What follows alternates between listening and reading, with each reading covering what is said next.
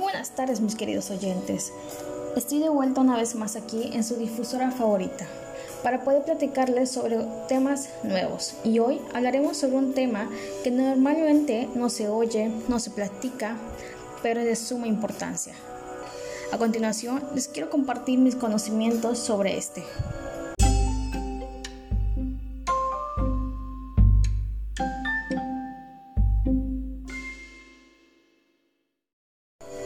Hemos oído hablar del ocio, pero ¿realmente saben lo que influye, lo que significa? El ocio no ha sido siempre la misma, ya que las concepciones y los valores que le atribuyen varían y evolucionan cada año se ha pasado de considerarlo como sinónimo de tiempo libre, ya sea como tiempo para el descanso después del trabajo o tiempo perdido, a un recurso importante para el desarrollo personal, social y económico, un aspecto importante de la calidad de vida.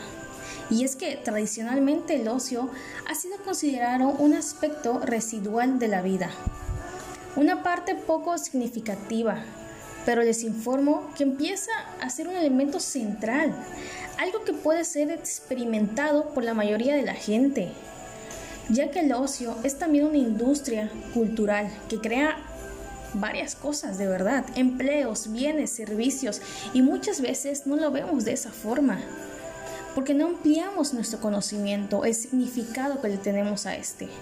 Y es que el ocio, desde un punto de vista individual, tiene mucho que ver con la vivencia de situaciones y experiencias placenteras y satisfactorias. Es poco común decir que el ocio se relaciona con lo esperado, lo querido y deseado. De ahí su conexión con el mundo de la emotividad y consecuentemente de la felicidad. Y actualmente te invito a crear conciencia.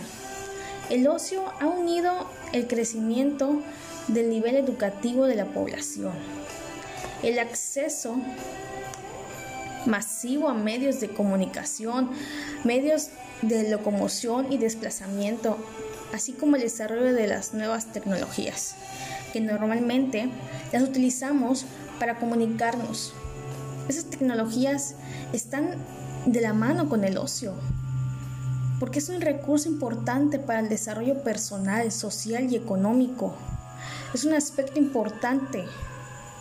El ocio es también una industria cultural.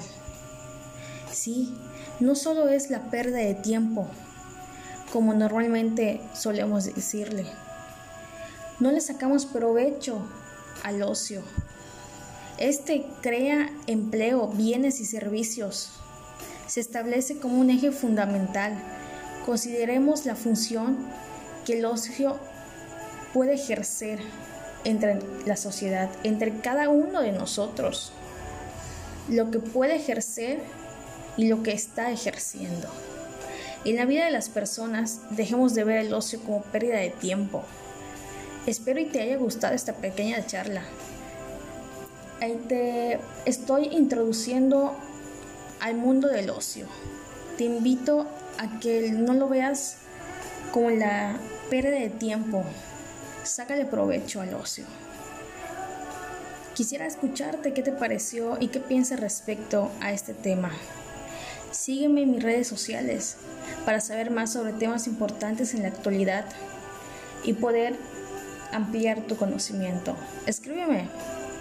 Me gustaría saber de qué tema quieres que hablemos la siguiente vez. Te deseo una bonita tarde y hasta la próxima.